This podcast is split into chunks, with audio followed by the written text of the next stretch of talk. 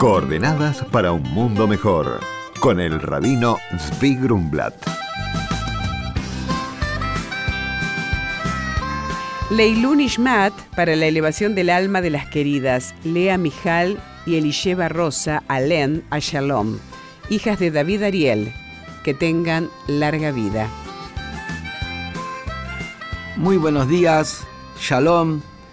Durante este periodo, como hablamos la semana pasada, de la cuenta del Homer, los 49 días que unen la salida de Egipto con la entrega de la Torá, tenemos una costumbre que es estudiar cada sábado un capítulo del Talmud de un, de un tratado que se llama Pirkei Avot.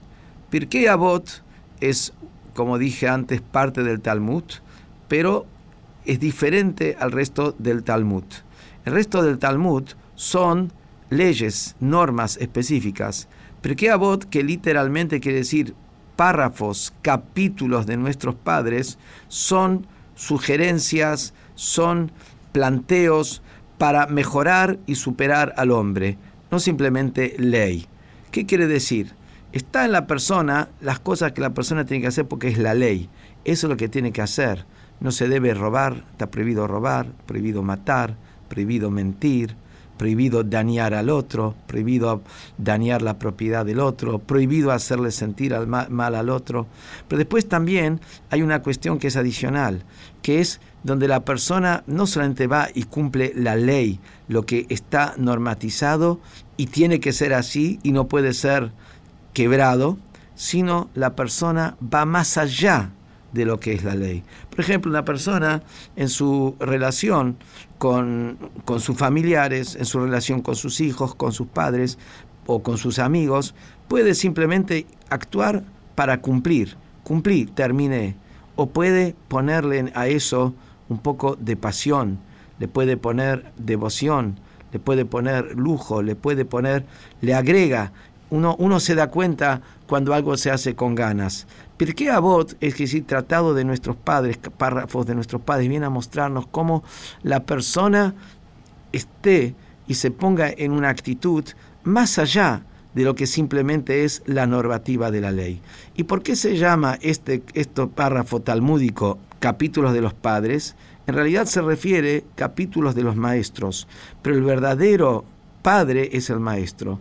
Muchas veces pensamos que el padre es que es simplemente el que engendra biológicamente al hijo. Correcto, ese es el padre y el hijo le debe respeto a los padres más allá de la conducta de los padres hacia los hijos.